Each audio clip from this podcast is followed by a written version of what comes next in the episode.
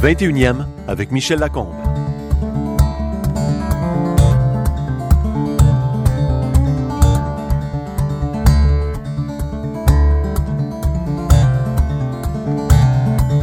Mon invité aujourd'hui est psychiatre et euh, travaille dans le centre-ville de Montréal auprès des itinérants.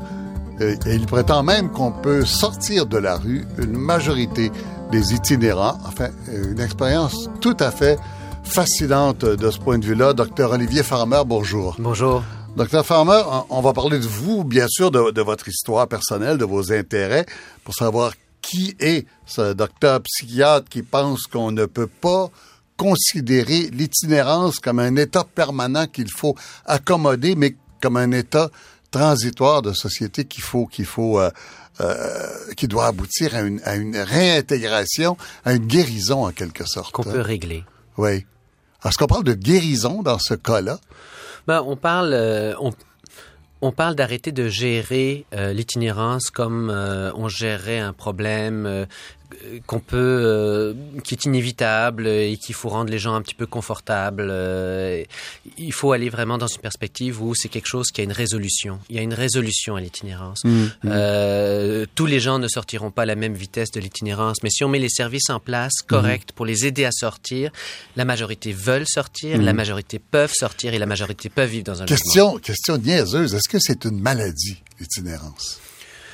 Ce n'est pas une maladie, c'est un état. Euh, c'est un état qui peut avoir des composantes de maladie, c'est-à-dire un problème de santé mentale, une maladie mentale peut mmh. précipiter quelqu'un dans l'itinérance, mais la, la, chose qui va maintenir la personne dans l'itinérance, il y a beaucoup d'aspects systémiques. Mmh. Euh, les gens peuvent vivre une crise de vie et tomber dans l'itinérance. Systémique, ça veut dire sociaux. C'est la société qui est qui est malade en quelque sorte de ses itinérants, c'est ça? Mais elle ne sait pas quoi faire avec. Mm -hmm. Je pense que la société, si elle savait quoi faire, si elle appliquait en fait ce qu'on sait déjà, parce que euh, la science a été écrite déjà sur comment on peut aider les gens à sortir de l'itinérance, mais si elle l'appliquait euh, et qu'elle verrait comment ça marche, elle percevrait l'itinérance différemment.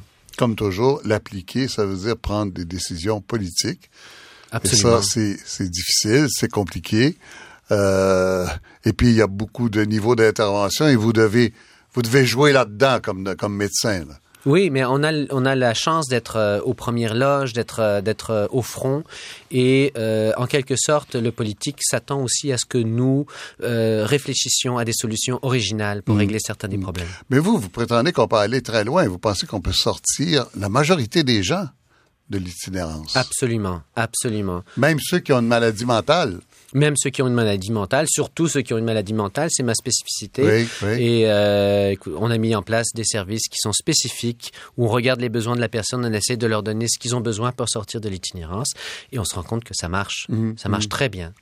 Donc, on peut pas dire... Euh euh, J'imagine que vous n'aimez pas qu'on dise il y a toujours eu des sans-abri dans la société, il y en aura toujours.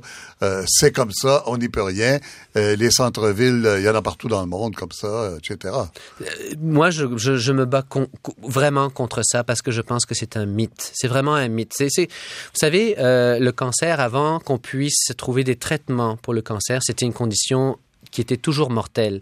Donc tout ce qu'on pouvait faire pour ces personnes-là, c'est d'avoir de, de, des espaces palliatifs pour qu'ils puissent mourir le plus dignement possible. Mmh. Aujourd'hui, en 2015, c'est pas comme ça qu'on pense au cancer. On pense à quelque chose, OK, il faut se battre contre ça, mmh. il faut aller chercher un traitement, on peut en guérir, il y a plein de gens qui en guérissent, ou au moins on peut prolonger la vie, améliorer la qualité de vie. Mmh. La famille euh, se mobilise autour de ça, le système se mobilise autour de ça. C'est ça qu'on a besoin en itinérance. On a besoin de changer la perspective par rapport à ça. On a besoin de considérer que l'itinérance, c'est un état d'urgence, comme quelqu'un qui a un cancer qui commence. Mmh. On veut pas que ça se développe. On veut pas que la personne arrive à un, à un moment où on peut plus le guérir. L'itinérance, c'est pareil. On veut agir précocement, mmh. on veut tuer ça dans l'œuf et on veut ramener la personne euh, dans une vie plus normale. Et ça, je suis convaincu qu'on peut le faire. Qu'est-ce qui vous a amené là? Qu'est-ce qui a fait que vous vous intéressez tellement aux, aux itinérants que vous en avez fait le, le cœur de votre pratique? Ben, euh, moi, j'ai élu domicile dans un hôpital du centre-ville euh, pour toutes sortes de raisons euh, variées. Là, je suis au pas, CHUM, euh, au CHUM. Mmh. Et euh, c'est une problématique majeure. C'est un des problèmes qu'on a dans notre secteur. Il y a beaucoup de gens qui sont itinérants. En plus, euh, c'est des gens qui vieillissent. Donc, la population vieillit, mais la population itinérante aussi. L'âge moyen de l'itinérant s'est passé d'une quarantaine d'années à plus 55 ans depuis 20 ans. Il y a un côté rassurant là-dedans, non? Ça veut dire qu'il y a moins de jeunes? Ben, mais ce qui est pas rassurant, c'est que ces personnes-là euh, commencent à, avoir des maladies et en plus ils ont un vieillissement euh, mhm. qui est prématuré à cause de la vie en itinérance mhm. et ils commencent à venir en masse dans les hôpitaux. Alors là, on se retrouve. Donc, ce que je veux dire, c'est que euh, c'est un peu la pointe de l'iceberg. On, on, commence à avoir tous les problèmes de santé de cette population dont on mhm. se n'est pas occupé adéquatement depuis des années, des années. Et là, ça va nous arriver dans les prochaines années de façon massive. Donc, alors vous vous dites, si on veut prévoir le coût, et que ça coûte moins cher au total, il faut s'en occuper efficacement tout de suite et les sortir de là. Absolument. Et c'est important ce que vous dites parce que c'est pas vrai qu'on dépense pas euh, sur la clientèle itinérance. On dépense énormément. Des études ont été faites dans trois villes du Canada et c'est en moyenne 50, 55 000 dollars par année en intervention policière, par ambulance, personne. par personne itinérante, mm. ambulance, prison, euh, tous les services qu'ils ont, mm. mais qui finalement ne servent à rien on dépense énormément d'argent, mais on les dépense très, très, très, très mal. Donc, c'est, c'est pas vrai que de s'en occuper, mm. euh, ce n'est pas un investissement social, c'est faux. Mm, mm. Parce que si on laisse les choses en l'état, hein, il y a, ben, il y a les refuges, mais les refuges, euh, il faut arriver le soir puis repartir le matin, hein, et puis passer la journée dans la rue, euh, ou l'aboutissement, le poste de police, ou, ou l'hôpital. Ah, alors, imaginez un hôpital où on a juste la salle d'urgence, mais on mm. n'a pas de lit d'hospitalisation, on n'a pas de salle d'opération, on n'a pas de médecin, on n'a pas mm. d'infirmière. Mm, C'est ça le système pour les itinérants. On a de l'urgence, mais on n'a rien derrière. On, les, les, policiers font une intervention, puis là, ils les emmènent hmm. à, l'urgence, puis l'urgence leur donne congé, ils retournent à la rue, on tourne en rond parce qu'on n'a que des services d'urgence. Ce qu'on a besoin, hmm. ce sont des services qui peuvent euh, analyser les besoins, leur donner ce qu'il faut, les aider à sortir de la rue, régler le problème. Et puis guérir le problème, en tout cas. Oui, résoudre. Euh, oui. euh, donc, vous vous êtes intéressé aux itinérants parce que votre pratique est au centre-ville. La psychiatrie, pourquoi? Ben, euh, parce que euh, en fait, euh, beaucoup des gens qui sont dans la rue ont des problèmes de santé mentale. Pas mmh. tous, mmh. évidemment, mmh. mais on pense que entre 25% et 40% ont un, un, problème de santé mentale majeur. Et même si on compte ceux qui sont comme résidents, sans abri euh, en résidence, si on veut. Là, ceux ben qui sont des habituels, c'est plus haut que ça. C'est encore plus élevé. Ceux qui sont chroniquement itinérants depuis des années, pour moi, c'est clair que c'est euh, c'est très élevé, 75 en montant. Ah oui. Hein? Oui. Alors, il y, a, il y, a, un lien direct. C'est comme une, négligence de la société. Absolument, absolument. C'est des gens euh, qu'on a... Bon, il y a... Il y a longtemps, dans les années 60-70, on a sorti ce qu'on appelait les fous des, des, des, asiles à l'époque. Hein, on a dit il faut libérer hmm. euh, les malades mentaux, comme ça ils vont retrouver leur, leur dignité, leur personnalité citoyenne et tout ça. C'est pas ça qui est arrivé tout à fait. On a oublié de mettre les ressources euh, pour faire le suivi. Oui, puis la, la société doit s'adapter aussi euh, à, hmm. à, des gens qui ont des besoins différents. Euh, hmm. Et et, et, nous, nous ça, ça, a été, ça nous a ouvert les yeux, hein, cette mm. expérience, parce que moi, j'arrivais avec mes préjugés, puis euh, les mythes par mm. rapport à, je dis, ça va être difficile, le taux de succès va être euh, faible, il y a des gens qui ont peut-être choisi euh, cette, cette, vie, et ils seront tellement malades que nos traitements ne seront pas très efficaces. Ça, ça a été brisé en mille morceaux par la réalité. Ah ouais. En mille morceaux. Bon, alors on va on va parler de ça en détail tout à l'heure. Parlons de vous. Euh, pourquoi vous avez choisi la psychiatrie d'abord? Ben moi j'avais des intérêts euh, dans mon parcours scolaire, j'avais des intérêts dans les sciences mhm. euh, et puis ensuite j'ai développé des intérêts dans la politique, les, les, les, les sciences sociales et puis j'essayais et je voulais jamais me spécialiser. Et des, des, fois, quand on va trop dans une branche, on est obligé de se spécialiser. Mmh. Et euh, la médecine et la psychiatrie en particulier, c'est un assemblage très heureux pour moi de euh, des aspects de la science, des aspects sociaux, des aspects euh, un peu de la politique aussi, parce que mmh. bon, il y, en a quand on veut développer des services. Et euh, ben ça, j'ai trouvé mon bonheur. oui. Vous êtes un enfant de Montréal. Je suis un hein? enfant de Montréal. Élevé sur la rue Hutchison, je dire ça, plusieurs urbain que ça, c'est difficile. Euh, à côté de l'avenue du Parc, qui est euh, le, bout le plus New York de Montréal, disons. Hein. On peut dire ça. Avec une grande diversité. Euh, il y a Saint-Laurent puis l'avenue du Parc à peu près, là, comme de, ce niveau-là. Euh, qu'est-ce c'est quoi les souvenirs d'un enfant qui a vécu là-dedans à un tout jeune âge? Ben, c'est la mixité, c'est euh, vraiment le mélange. Euh, Moi, j'étais euh, dans le fond entre Parc Extension et Outremont, donc j'avais et euh, avec évidemment le quartier des Juifs à Sidim. Donc euh, j'avais euh, l'aspect culturel vraiment très différent. J'avais en même temps les gens fortunés d'un côté, j'avais les gens plus modestes de l'autre. Mes amis euh, venaient en fait plutôt de, de milieux modestes. Moi-même, je viens d'une classe moyenne tout à fait ordinaire. Et Votre père n'était pas médecin. vous? non, non, non. Mon père est programmeur. euh, et puis, euh, donc, euh, et ma mère était, faisait du dessin industriel. Mais quand je suis né, bon, elle s'est occupée de moi. Elle a été maman au foyer.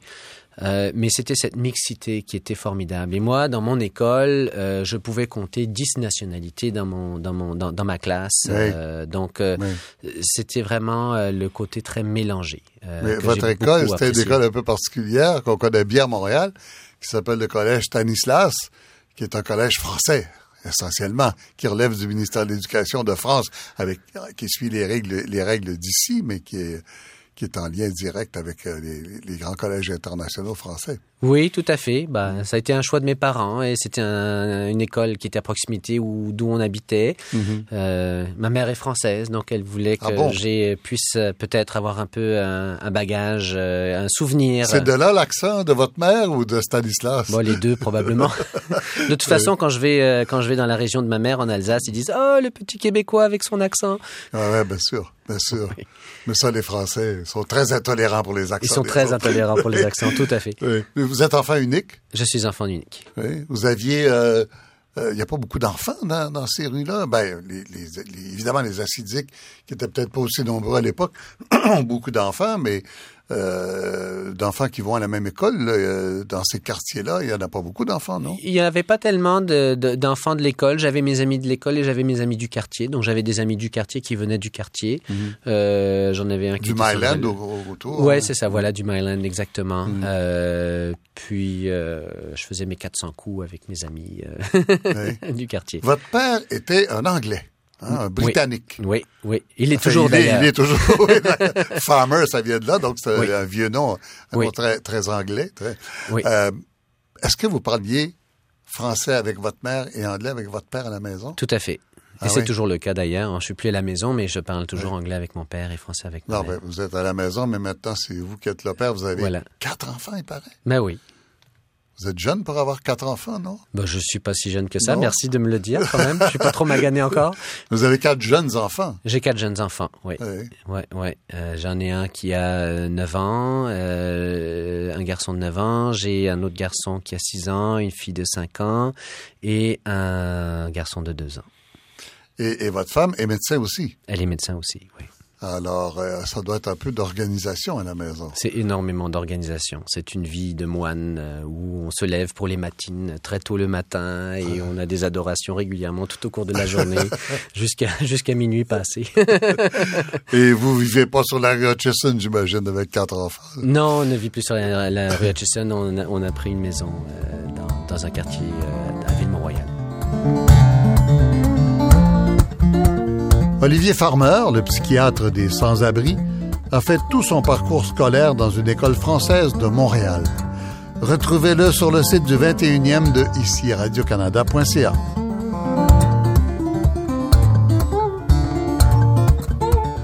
Alors donc, vous allez à l'école à Stan, mais à- on dit Stan à Montréal, je m'excuse, collège Stanislas, donc primaire, secondaire et euh, niveau cégep, là, ce qu'on appelle terminal dans le système français, La totale.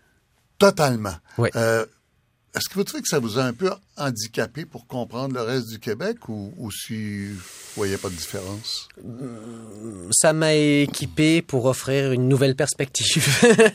Mais en fait, euh, je pense pas que ça m'a ça m'a handicapé parce que beaucoup de mes amis euh, étaient des Québécois euh, pur laine de souche euh, ou des Québécois euh, euh, immigrants. En fait, Euh, j'ai j'ai Oui. eu aussi ça.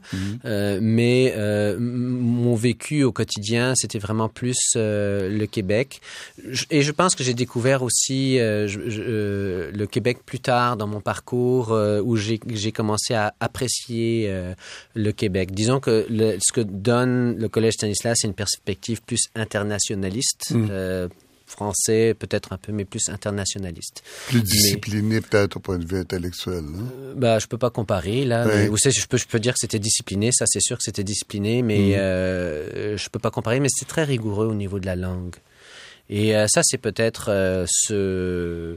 des choses pour lesquelles je peux ne pas remercier le collège Stanislas parce que c'est un milieu pas toujours facile comme mm. d'autres écoles, mais au niveau de la maîtrise de la langue, c'est quelque chose que l'éducation française met énormément d'accent là-dessus et euh, ça m'a beaucoup aidé dans mon travail et ça m'aide même aujourd'hui où je suis à l'étape de défendre des idées, d'écrire des textes. Mm. C'est quelque chose qui, qui m'aide beaucoup à cette étape-ci de ma vie. que vous allez faire la même chose avec vos enfants? Ben oui. Ah c'est déjà, déjà en cours. on, suit, on suit les bonnes habitudes. Après ça, vous allez à McGill. Là, vous faites exprès, là. Ah. vous quittez le collège français pour aller étudier médecine à McGill. En fait, j'ai pas étudié médecine à McGill. J'ai commencé euh, en biologie. Moi, la médecine, euh, au bac, c'est ça, au baccalauréat. Donc, moi, la médecine, ça m'intéressait pas tellement. Euh, mes collègues là qui travaillaient dur comme fer, nuit et jour, pour avoir des bonnes notes pour aller en médecine, je trouvais que c'était une vie plutôt plate. Et donc, j'ai fait biologie pendant un an en voulant être un biologiste marin. Euh, Comme Boucard Diouf. Euh, bah oui, ou Jean-Jacques Cousteau à l'époque. C'était plus là l'exemple. Et puis, euh, bon, après un an, j'ai un peu déchanté parce que ça demandait de se spécialiser trop. Donc, il fallait choisir sa plante ou sa cellule ou son animal qu'on allait Déjà au bout d'un an. Voilà, déjà au bout d'un an. Et puis ça, ça m'a fermé parce que c'était vraiment plus l'aspect magique de la chose qui m'avait attiré. Là, vous n'êtes pas allé en médecine tout de suite? Non. après, j'ai décidé de complètement changer, là, d'appuyer de, sur le bouton reset. Et puis, euh, euh, je suis allé en sciences politiques et en économie à McGill. Oh. Ouais, euh, programme que j'ai complété. Mais avec intérêt. Euh... Avec énormément d'intérêt, pas beaucoup de sagesse sur euh, le fait que ça allait m'emmener vers euh, une carrière ou une profession, mais beaucoup d'intérêt. Mhm. Je trouve ça fascinant. Je suis toujours très intéressé par la chose politique, par la chose économique. Aujourd'hui, je lis des blogs économiques. Est-ce que vous, vous, découvrez la politique à ce moment-là ou j'ai découvert la politique, mais plus internationale, je dirais. Euh, la politique québécoise m'intéresse beaucoup maintenant parce que je, je, je ben, j'essaie de chercher de l'argent pour il faut, il faut en faire pour développer en médecine. Il faut en faire pour développer des choses, exactement. Euh, mais euh, c'était, c'était plus la mécanique de la politique. Comment, euh, comment les choses se font, l'histoire aussi de la politique. Mm. Pourquoi le monde s'est formé tel qu'il est. Donc, c'était, c'était plus dans cet intérêt-là, presque historique, en fait comment, comment les, civilisations et les régimes politiques se sont bâtis. Voilà, exactement. Comprendre le monde un petit peu, m'aider à comprendre le monde. Mais qu'est-ce qui vous décide finalement à aller en médecine après tout ça? Bah, ça, à la fin de ce parcours que j'aurais tendance à dire où je me cherchais, où je savais pas finalement trop, je pouvais même pas me projeter dans, dans, dans une vie professionnelle, je savais pas trop qu'est-ce que je voulais faire. Mhm. Puis à la fin, je me suis dit, ben là, j'aime le côté science, j'aime le côté social, euh, qu'est-ce qui met tout ça ensemble? Et puis, ben, ça a été la médecine et la psychiatrie. Pourquoi la psychiatrie? Ben, euh, j'avais été exposé un petit peu à des problèmes. En fait, je connectais, c'était la branche de médecine à laquelle je connectais parce que ce, que ce qui avait été dominant dans ma famille comme problème de santé, ça avait été les problèmes psychiatriques. Ah bon? Oui. Évidemment, les problèmes qui nous touchent, on a envie d'aller voir d'où ils viennent, ça c'est sûr. Mais euh, vous n'avez pas envie d'être... Vous disiez tantôt, euh, je suis un généraliste. Euh, ben, les médecins de famille, on appelle ça des généralistes. Ça, ne vous a pas tenté d'être le, le, médecin au coin de la rue qui ramasse les problèmes de tout le monde et qui, lui, doit trouver où l'envoyer pour se faire guérir pour vrai? Ben, je l'ai contemplé euh, et euh, j'ai fait mon parcours en médecine euh, jusqu'au moment où il fallait décider. Et puis en fait, j'ai appliqué dans les deux, en médecine générale et en psychiatrie. Mais à travers mes stages, à travers, ça s'est vraiment confirmé que c'était la psychiatrie que je voulais faire. Et puis mm. donc, c'est là-dedans que je suis allé. Et puis là, vous avez commencé à pratiquer ici pendant une couple d'années avant d'aller faire un stage à New York. Oui, ah, c'est ça. Euh, donc, euh, qu'est-ce que vous avez fait exactement? Ben ici en fait euh, déjà le, le CHUM et moi nous étions intéressés à, à, à, à, ce que je puisse travailler là donc j'ai travaillé là pendant un an où je faisais les hospitalisations Donc, j'étais un médecin hospitaliste et je faisais aussi de la clinique externe. Donc, des pratiques, d'une pratique très classique. Hospitalisation, ça veut dire que vous receviez des gens de l'urgence qu'il fallait rentrer à... Voilà, exactement. Donc, on a un certain nombre de lits à l'hôpital euh, qui sont pour la psychiatrie, un étage de psychiatrie. Donc, moi, je, je m'occupais d'un certain nombre de lits. C'était déjà beaucoup des itinérants à ce moment-là? C'est là que ça vous a... Pas tellement. euh, Non? non, c'était de la population générale. Il y avait euh, certainement quelques personnes qui avaient vécu l'itinérance ou qui arrivaient, qui étaient en état Ouais. d'itinérance, mais c'était pas nécessairement la majeure. Euh, Est-ce que j'avais un intérêt particulier pour ça à ce moment-là? Je pourrais pas le dire, euh, vraiment. Euh, Mais à quel moment vous vous êtes rendu compte qu'il y en avait beaucoup et que c'était un problème majeur du centre-ville? Comment ça arrive dans votre pratique? C'est quand je suis revenu, euh, quand je suis revenu et que j'ai commencé à butiner un petit peu. Donc moi j'ai fait, euh, moi je j'ai jamais fait une affaire, j'ai toujours aimé faire deux trois affaires en même temps. donc quand je suis revenu, ben on m'avait donné euh, une maison de réadaptation. Donc l'hôpital avait développé dans un petit bâtiment euh, qui faisait face au, parc La Fontaine, la maison Papineau, euh, des des lits pour les gens qui revenaient tout le temps à l'hôpital. Euh, on n'arrivait pas à trouver une solution dans la communauté. Les hébergements, ça fonctionnait pas. L'appartement, ça fonctionnait pas.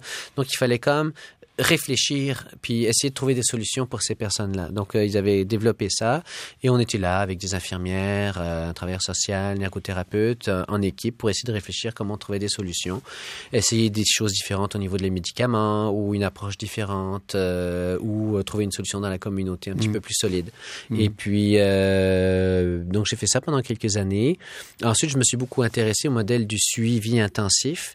Et euh, ça, c'est mon intérêt maintenant pour la psychiatrie plus communautaire, c'est-à-dire les services dans- dans- qui se donnent à l'extérieur de l'hôpital, au domicile des gens, ou au café, ou au milieu de Ou travail. dans la rue, carrément? Ou dans la aller rue, euh, ou dans la rue. refuges. Ou dans la rue carrément. C'est pour ça que vous êtes allé à New York, en fait. C'est pour avoir un entraînement très particulier, faire un, un fellow, qu'on appelle.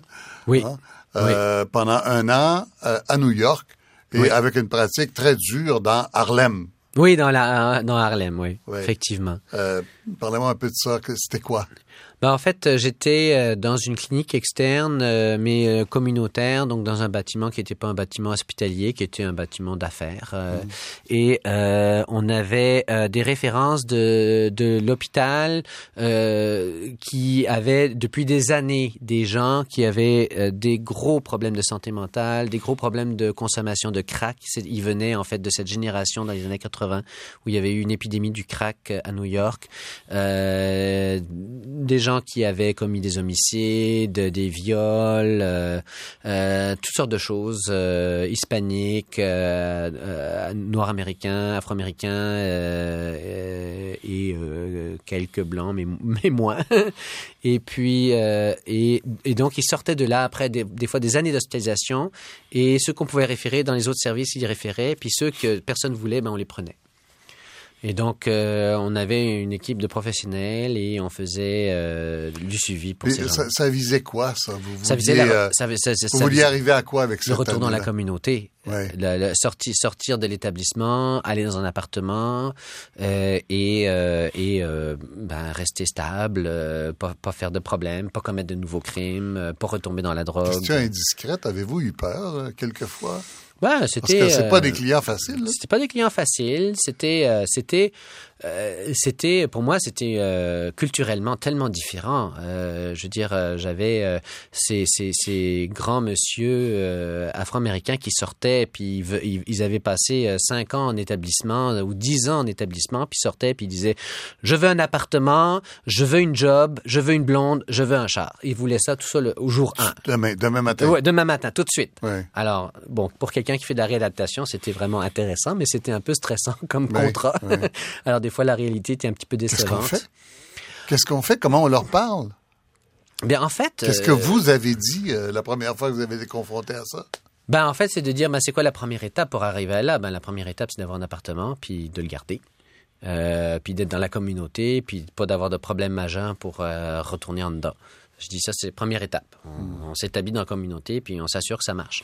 Prochaine étape, ben, si tu veux une job, ben, cherche une job. euh, ou si tu veux de la formation vocationnelle, ben là, on, là, puis là, on avait des ressources, on pouvait référer. Donc, euh, je, je brisais ça en étapes. Puis je disais, voici la première étape, voici l'étape suivante. Puis euh, c'est un but, puis d'avoir un but, c'est super, c'est de l'énergie, c'est de, c'est de la volonté, de vouloir. C'est la première étape en réadaptation. Puis après, ben, c'est de, de dire, ben, voici la prochaine étape, voici la prochaine étape. Puis euh, il y avait des gens qui restaient à la première étape, c'est-à-dire, c'était difficile pour eux de se maintenir dans la communauté. Puis les autres, d'autres, ben, qui commencent à travailler, puis qui commencent à intégrer euh, des activités dans la communauté. Et ça, ça vous a donné euh, un entraînement, un fellow dans le ce qu'on appelle le public psychiatry. On dit euh, psychiatrie communautaire, mais c'est un peu autre chose parce qu'il y a aussi c'est plus euh, c'est plus large que communautaire. Hein? En fait, c'est un programme qui, fait- par Columbia. C'était vraiment un programme le fun parce que on, on, pouvait travailler n'importe où à New York. Mhm. Euh, Il y en a qui travaillaient dans des refuges, il y en a qui travaillaient dans un autobus roulant qui donnait des services. Ouais, ouais. Il y en avait qui travaillaient dans des cliniques d'urgence. Mais en même temps, on avait des gens qui avaient développé des choses tripantes à New York, et qui avaient qui avaient développé des services formidables, qui venaient nous parler puis dire comment ils l'avaient monté, comment Mhm. ils, comment comment on faisait pour bâtir quelque chose. Je sais que vous avez été tenté de rester là, que vous aviez les papiers et tout ça. Euh, c'est un système extrêmement différent du nôtre, le système de santé Oui. américain. Euh, pourquoi, en deux mots, est-ce que vous, vous avez décidé de revenir à Montréal? Ben, moi, j'avais un attachement naturel à Montréal. Ma femme ne vient pas de Montréal, ma, ma femme vient d'Allemagne. Et euh, ça avait été une option pour elle, peut-être, euh, de pouvoir être à New York si les opportunités avaient été bonnes. Donc, j'avais fait les papiers pour ça. Mais euh, j'ai eu des collègues formidables. J'ai eu bien du fun à New York. Mais euh, je trouvais qu'à New York, bon, on est, on est à salaire, on fait partie de l'établissement, on se fait dire quoi faire. Euh, Je trouvais que j'avais pas beaucoup de latitude pour avoir euh, du contrôle sur ma pratique, puis aussi pour avoir une influence. Euh, et ça, c'était important pour moi de pouvoir être un, acteur actif dans, dans, ma boîte et pouvoir avancer des choses. Et je trouvais que j'allais pas avoir beaucoup d'opportunités si je restais à New York. Ah bon, la pratique était moins intéressante au La total. pratique était moins intéressante. Et puis, ben, Parce que c'était à salaire, parce que là, vous embarquez dans un, un domaine dangereux. Hein? Ben, c'est pas- c'est pas le Parce salaire que l- soi. l'idée des médecins à salaire, c'est une idée qui est parfois assez répandue ici et que Oui. plusieurs présentent comme une solution à nos problèmes de, de, de, de distribution des services de santé. Ben, vous savez, ça dépend ce qu'on veut. Euh, Oui, je pourrais être à salaire et donc je pourrais travailler à l'intérieur d'une structure syndicale et faire ma job de 9 à 5, puis faire euh, ce que mon syndicat me dit de me faire. En étant à mon compte, euh, un, ça me rend indépendant. Donc, euh, moi, si je veux faire une sortie dans les médias, puis dire il faut faire telle affaire, il faut faire telle affaire, euh, je peux le faire. Mon boss va pas me mettre à porte. Euh, en même temps, je- ma relation avec les clients, c'est ma relation avec mes patients. hein. Donc, si jamais je trouve que l'établissement fait pas le maximum pour mes clients, je peux, je peux chialer, si vous voulez, euh, et puis euh, je peux euh, apporter, ça peut amener des solutions pour la clientèle. Puis moi, je crois beaucoup dans cette tension créatrice entre les besoins de l'hôpital puis les besoins des médecins. C'est sûr que quand ils travaillent l'un contre l'autre, ça donne pas grand-chose. Mais quand ils travaillent ensemble, euh, ce sont des outils de changement qui peuvent être très, très, très forts. Et moi, moi je trouvais que à New York, l'arrangement, c'était, c'était de la sclérose. On avait Là, on parle du secteur public, en fait, Oui. chez les gens qui n'ont pas de moyens du tout et qui ont accès à Oui. euh, Medicaid ou je sais pas trop comment ça C'est ça, s'appelle. Medicare, Medicaid et tout ça, qui sont très généreux dans l'État de New York.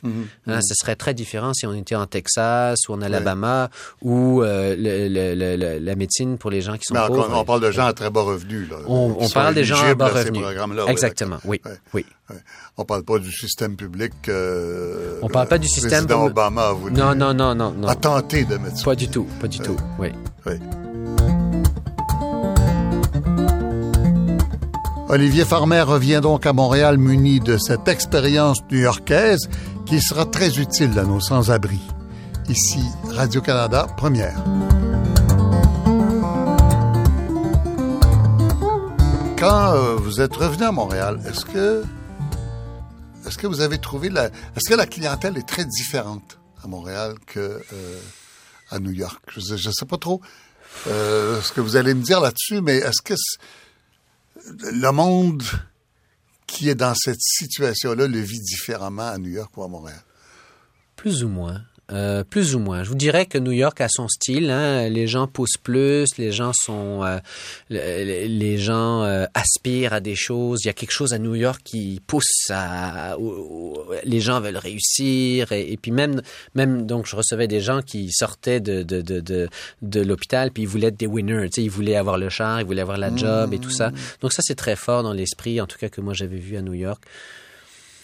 Mais les besoins sont sensiblement, sont très similaires. Euh, et, et, les outils qu'on utilise pour aider les gens sont aussi très similaires. Euh, donc, euh, vous savez, dans l'approche avec la clientèle, de toute façon, il faut toujours adapter. À Montréal, il y, a, il y a la population autochtone, il y a les femmes, il y a les hommes, il y a des gens qui viennent des régions, puis tout le monde. Faut, toujours adapter son approche.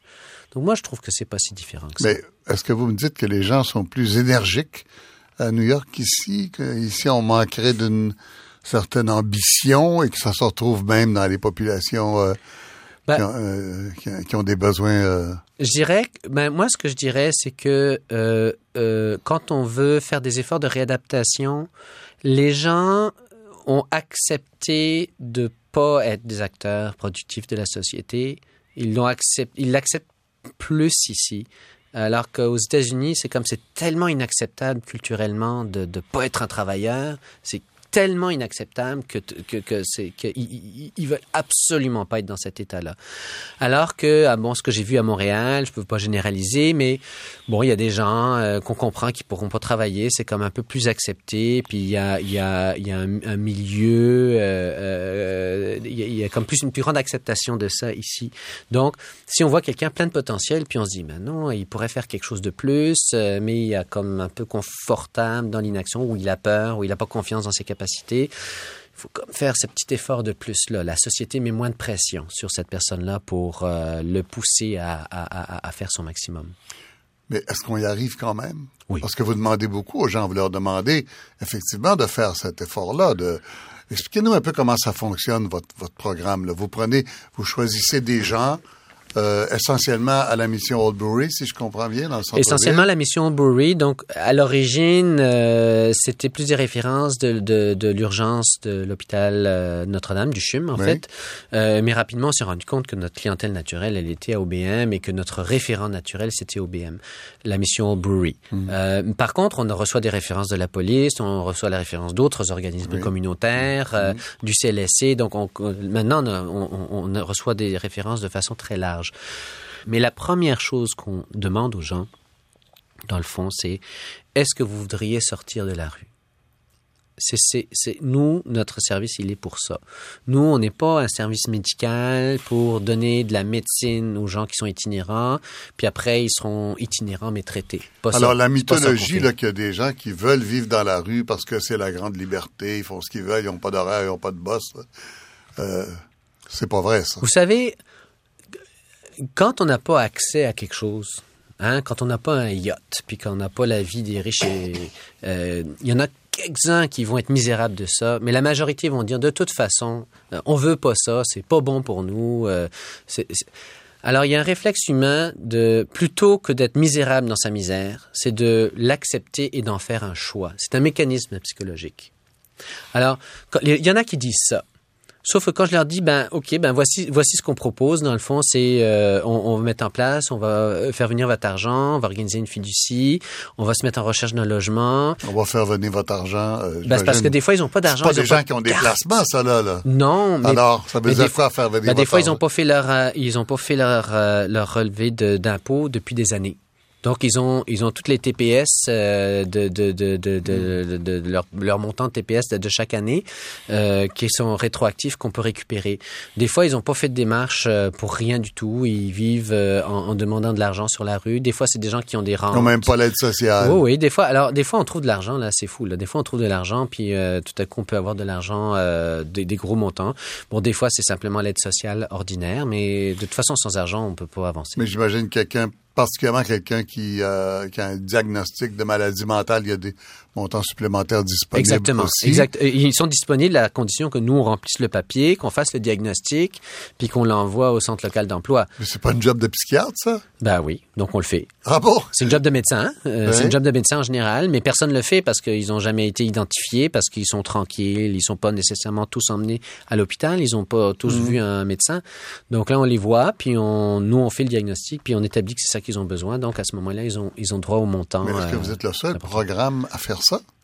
Non, ben, euh, c'est-à-dire, euh, on est le seul programme à le faire exactement de la façon dont on le fait, mais ça fait depuis des années qu'il y a un psychiatre au CLSC Les Faubourgs euh, qui travaille avec des médecins de famille et des équipes de professionnels avec l'équipe itinérante ouais. CLSC Les Faubourgs. Donc là aussi, ils font l'émission de cartes. Okay. Là aussi, ils font des Alors, cette, cette, première étape passée, vous leur demandez quoi? Là? Vous, vous, les accueillez pendant un, un, mois, à peu près un mois et demi? C'est ça. On dit, ben, en fait, on dit, ben, est-ce que tu veux sortir de la rue? si la réponse est ben oui, ben, à ce moment-là, on dit OK, euh, on a un programme, voici, voici le programme. On euh, te donne accès à euh, un, un, dortoir où plutôt que d'être dans des lits superposés à 50 ou 80 ou 100 dans, dans, la, dans la chambre, tu vas avoir ton lit individuel avec des parois euh, de séparation mm -hmm. puis un locker pour mettre tes choses. Et tu peux rester là 24 heures sur 24 et tu auras les trois repas fournis. Alors ça déjà... C'est le luxe, ça c'est l'hôtel 5 étoiles, ça. Ce n'est pas l'hôtel 5 étoiles, mais pour moi, j'appelle ça le proto-logement. Parce que dans le fond, c'est quoi un logement? C'est un endroit où on peut rester aussi longtemps qu'on veut. Euh, on a la clé pour mettre nos choses en sécurité. Euh, et puis, on peut prendre nos repas là. Alors, ce sont ces éléments-là. Et il faut savoir que la, routine de la personne itinérante, c'est que le refuge à 6h, 6h du matin, 6h, 6h30 du matin, tout le monde se lève, euh, tout le monde prend le petit déjeuner, s'en va pour la journée, après passe la journée dehors, et ensuite vient vers 3-4 heures pour faire la ligne, prennent le repas, prennent les douches, s'en vont dodo. Alors, ils sont toujours en circulation, puis c'est toujours pas nécessairement le même lit qu'ils vont avoir, puis leur stock, ils peuvent pas le mettre nulle part, fait qu'ils sont toujours en train de transporter leurs choses sur le dos, ils ont toute leur vie sur le dos euh, tout le temps, euh, sauf s'ils trouvent des endroits où les mettre à droite à gauche. Donc, en, en, leur donnant le locker, en leur donnant le même lit à tous les jours, à même place, puis la possibilité de rester, ça leur donne l'occasion de se reposer, nous, ça nous donne l'occasion, on a accès à eux.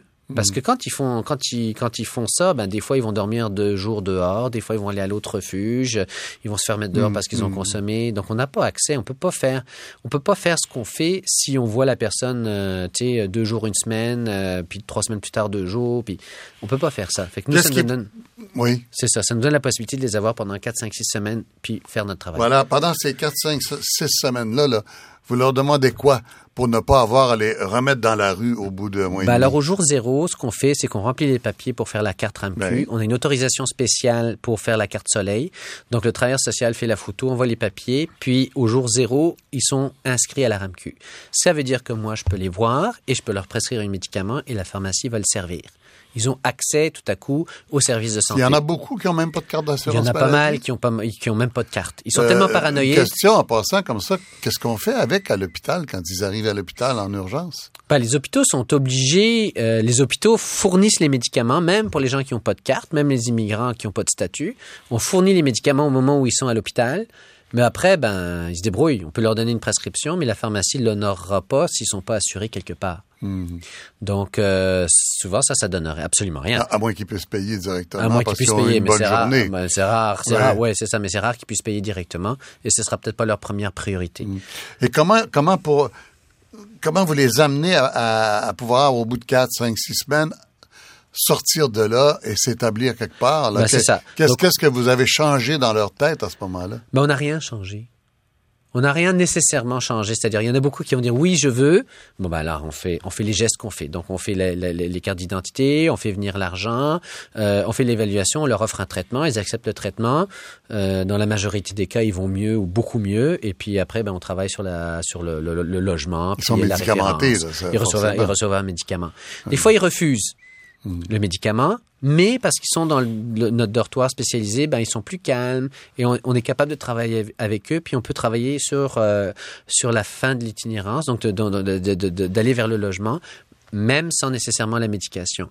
D'autres refusent de prendre la médication, puis ils en ont besoin, et c'est là que ça peut devenir un petit peu plus compliqué et qu'on doit intervenir de façon un peu plus vigoureuse dans certains cas. Ça veut dire quoi, ça? Ben, des fois, ça veut dire, euh, surtout s'ils deviennent agressifs ou s'ils se désorganisent, ben, c'est de les amener à l'hôpital. Sauf que euh, plutôt que le refuge qu'ils envoient dans n'importe quel hôpital à Montréal sans trop savoir où, où ils vont aller et puis pas de suivi, ben nous on s'assure qu'ils vont dans notre hôpital à Notre-Dame où nous on a des privilèges pour dire à l'urgence gardez-les, mettez-les dans mon lit parce que moi j'ai des lits à Notre-Dame puis moi je vais aller assurer le suivi de cette personne-là, le traitement et quand ce sera fini, je vais pouvoir le remettre dans mon programme Prisme. Donc on le fait de façon organisée. Dans certains cas, ben des fois on fait une ordonnance de traitement, c'est-à-dire qu'on va devant le juge, on dit ben la personne est très malade, elle est inapte, elle a besoin de soins, euh, on pense que ça pourrait beaucoup l'aider, le juge nous l'octroie et à ce moment-là, on peut administrer le médicament même si la personne n'est pas d'accord. Comment on évalue le succès de, d'une action comme celle-là? Ben, nous, depuis qu'on existe, c'est-à-dire novembre 2013, et on a commencé petit. Hein. On a commencé, on avait juste six lits avec le travailleur social. Ensuite, la, mission a, nous a donné un conseiller qui travaille avec le travailleur social. On a mis du temps infirmier. On a augmenté à 12 lits, puis à 18 lits. Puis maintenant, on a aussi 10 lits du côté des femmes, donc 28 lits au total. Donc, euh, dans tout ça, on a évalué 250 personnes de ceux-là, 150 personnes ont, ont, fait le programme, complété le programme, et de ceux-là, 85 à 90 sont maintenant en hébergement ou en logement permanent. Ah bon? Euh, c'est quand même pas mal. C'est bah, un taux de succès qui est inespéré. On n'avait jamais idée que euh, les deux tiers des gens qui feraient notre épisode de soins se retrouveraient de façon stable en logement avec un suivi. Au bout d'un mois et demi. Au bout d'un mois et demi au bout de deux, deux, mois, en fait. Parce que dans le fond, on fait, on fait notre travail actif, mais des fois, il faut attendre un petit peu le logement. Le logement n'est pas, mmh. pas, disponible tout de suite, mmh. ou l'hébergement spécialisé n'est pas disponible tout de suite. Donc, c'est deux mois en moyenne. Et puis, ceux, que, ceux qui ne passent pas le test, il arrive quoi avec eux? Bah, ceux qui passent dans pas, la rue? Bah, des fois, ils passent. Il y a différentes raisons pourquoi ils passent pas le test. Des fois, euh, la consommation est tellement intense qu'ils refusent de mettre de l'argent de côté. Parce que nous, on impose qu'ils mettent de l'argent de côté. Parce qu'on travaille sur la fin de l'itinérance. Hein? Bon, c'est pas juste pour augmenter le confort, c'est pas juste pour traiter une maladie, mais c'est pour travailler sur la fin d'itinérance. Donc, on leur demande de mettre de l'argent de côté. Des fois, ils sont pas capables. Des fois, ils vont venir demander de l'argent. Ils disent, c'est mon argent, je veux mon argent, puis on sait très bien que c'est pour consommer. Mmh.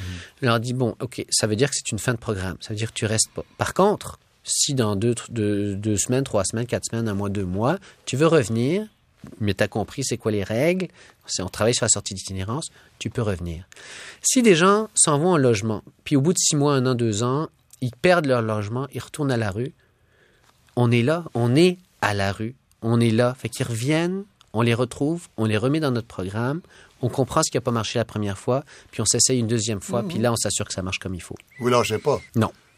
Il y a, il y a une clientèle un peu euh, particulière, enfin particulière parce qu'ils ont des caractéristiques communes. Au centre-ville de Montréal, ils sont très visibles à certains endroits. C'est des itinérants autochtones. Oui. Est-ce que euh, vous en avez eu dans vos programmes? Est-ce que c'est un... On en a quelques-uns, mais pas beaucoup. Euh, parce qu'ils n'ont pas tendance à venir au refuge euh, pour les Blancs, euh, pour toutes sortes de raisons. Là, euh, ils n'ont pas les services dans la langue qu'ils comprennent mmh. le mieux, c'est-à-dire l'anglais. Mmh. ils sont stigmatisés pour X ou Y raison. ils n'aiment pas l'approche régimentée qui peut se retrouver dans les refuges. Donc, mais nous, on, on a rencontré, même aujourd'hui, on a rencontré les, les, les, les, responsables des services pour les Autochtones, les Inuits à Montréal, et on veut adapter notre approche. et pour ça, il va probablement falloir qu'on aille dans euh, le refuge pour les Autochtones et qu'on fasse un prisme là-bas. Parce que nous, ça n'a pas besoin d'être juste à une place. Prisme, c'est le nom de, de votre programme. Voilà, c'est notre programme, euh, c'est notre, notre programme euh, dans les Mais il y a des services particuliers pour les Autochtones à Montréal oui, ou non? Oui, oui, il y a un refuge pour les Autochtones. Euh, il y a euh, une, une, un, un, établissement Makivik qui est, euh, dans le fond, qui est responsable d'organiser ou de, ou de coordonner l'offre de services mmh. pour, pour les itinérants. Et, et, vous croyez que, donc, enfin, J'imagine que à un moment donné, est-ce qu'on est-ce qu'il c'est possible qu'à un moment donné, on parle plus d'une population particulière qui s'appelle les Autochtones et que ce soit euh, euh, mêlé avec les autres ou si euh, on est encore très loin de ça? Moi, personnellement, je pense que ça va prendre une approche particulière parce que euh, les Autochtones, euh, ils ont un autre vécu. Ils ont un vécu souvent traumatique, ils ont un vécu de, de violence intergénérationnelle mmh. mmh. et qu'on connaît, mais ils ont besoin aussi du, de la communauté. Ils ont besoin d'une vie communautaire. Donc, si on les distribue dans des appartements tout seuls, ça risque de pas marcher très bien. Je pense mmh. qu'il faut trouver des façons pour eux d'avoir une vie communautaire, de se retrouver, de se retrouver avec des gens de leur culture, d'avoir des approches qui sont adaptées à la culture. Pour Respecter la différence là aussi. Oui, là. puis peut-être qu'il y en a plusieurs qui vont décider de retourner au nord aussi.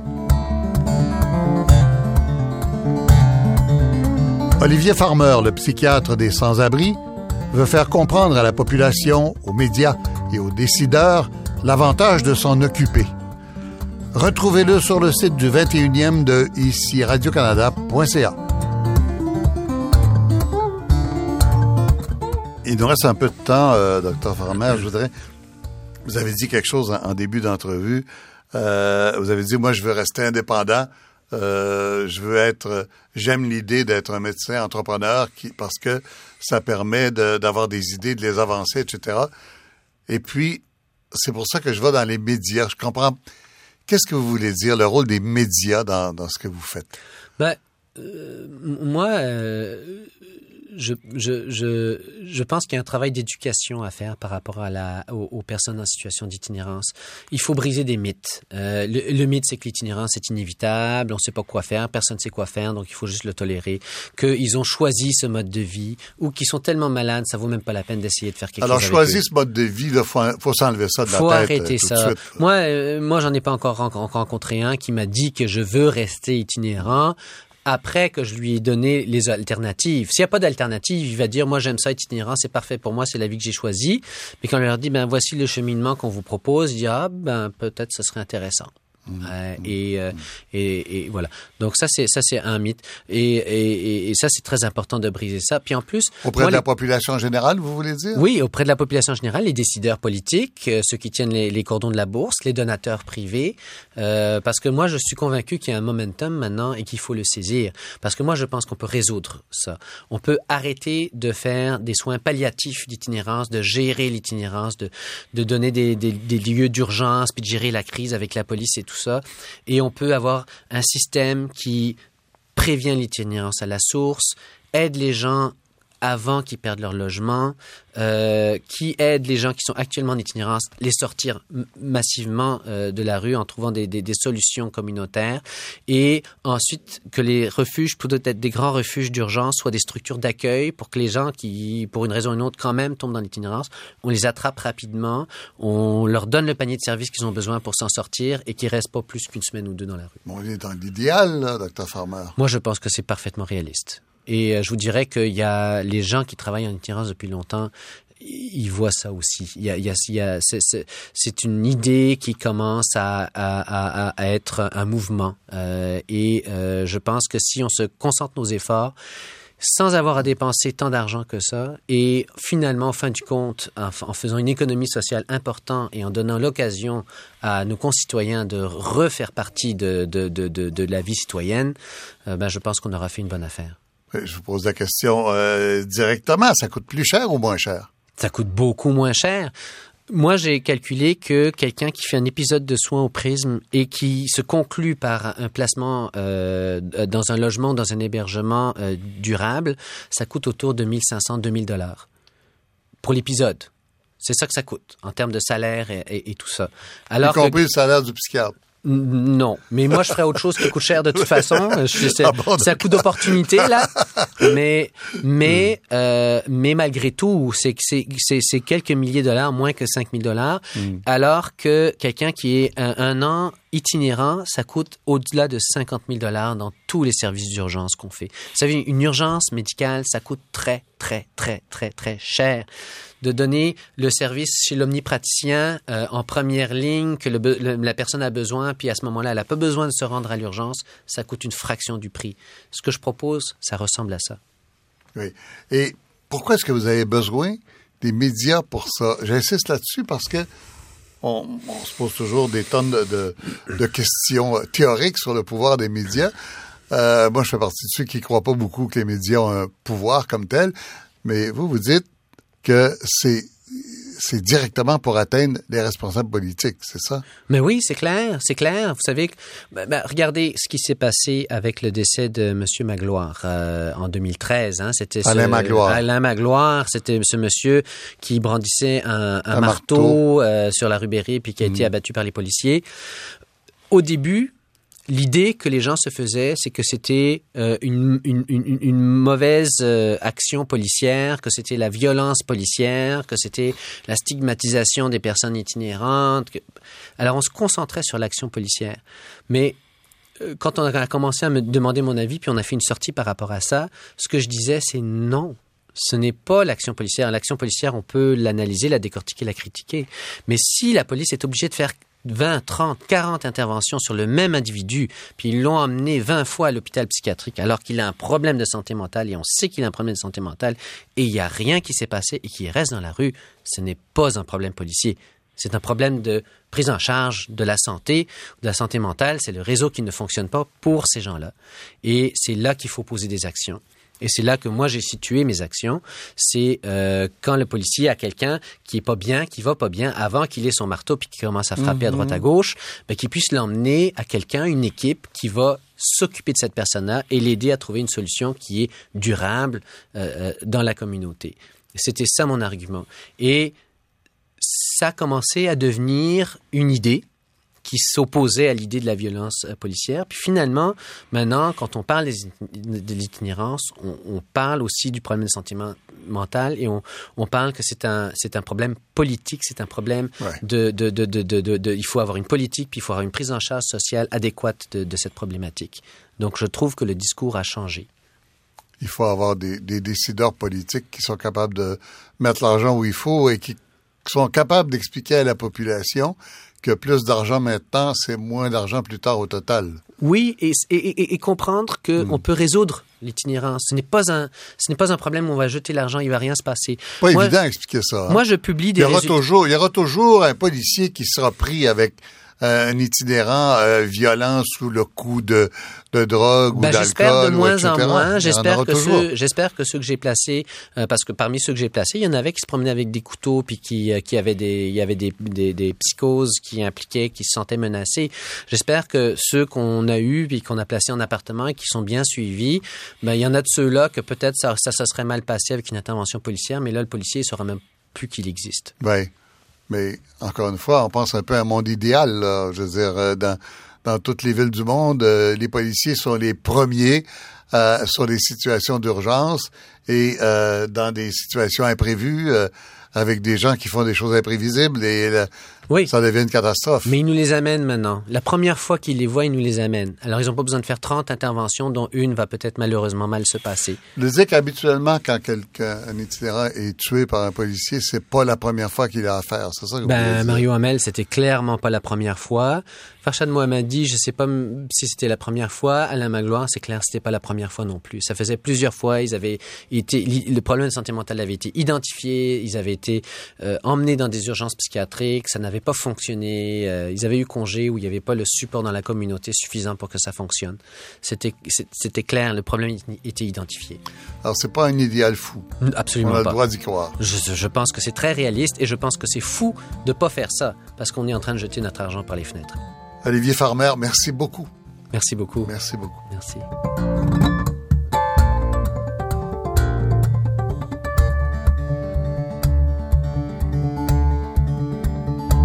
Le psychiatre des sans-abri Olivier Farmer. Le prochain 21e remplacera Faut pas croire tout ce qu'on dit ce samedi 2 janvier. Vous ne voudrez pas manquer cette femme d'exception que vous connaissez, mais pas assez, Chantal Petitclerc. À la technique de cette émission, Sylvain Labrec, à la recherche, Sylvie Meloche, réalisateur Jacqueline Castonguay, ici Michel Lacombe. Bonne année tout le monde.